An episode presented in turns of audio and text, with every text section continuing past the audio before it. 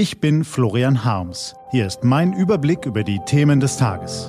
T-Online Tagesanbruch. Was heute wichtig ist. Freitag, 21. September 2018. Merkels neues Flüchtlingsabkommen, Spionage bei der Berliner Polizei und Richtfest in Frankfurt. Gelesen von Claudius Niesen.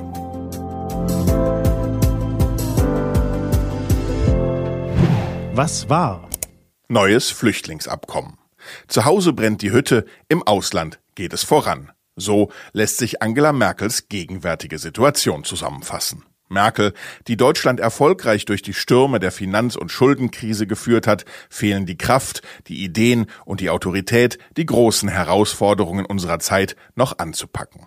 Vor allem auf die Spaltung unserer Gesellschaft in zuversichtliche und frustrierte, wohlhabende und verarmende, links und rechts, alte und junge, Ost und West findet sie keine Antwort, die über Flickschusterei hinausgeht. Hier ein paar Millionen ausschütten, da ein bisschen was regeln, damit werden die Weichen für die riesigen Herausforderungen der alternden Gesellschaft, der Digitalisierung, des Klimawandels nicht gelöst.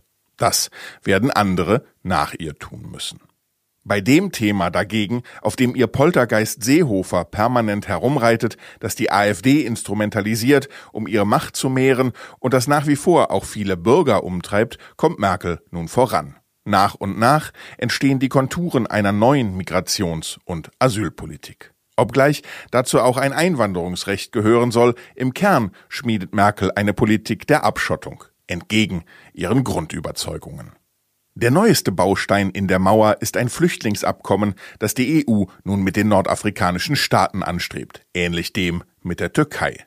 Man sei sich nun innerhalb der EU-Mitglieder einig dafür, den Dialog mit Ägypten, Tunesien, Marokko und Libyen zu intensivieren, sagte Merkel gestern auf dem EU-Gipfel in Salzburg. Übersetzt heißt das, die Kanzlerin und die anderen europäischen Chefs werden in den kommenden Monaten den Druck auf die Nordafrikaner massiv verstärken.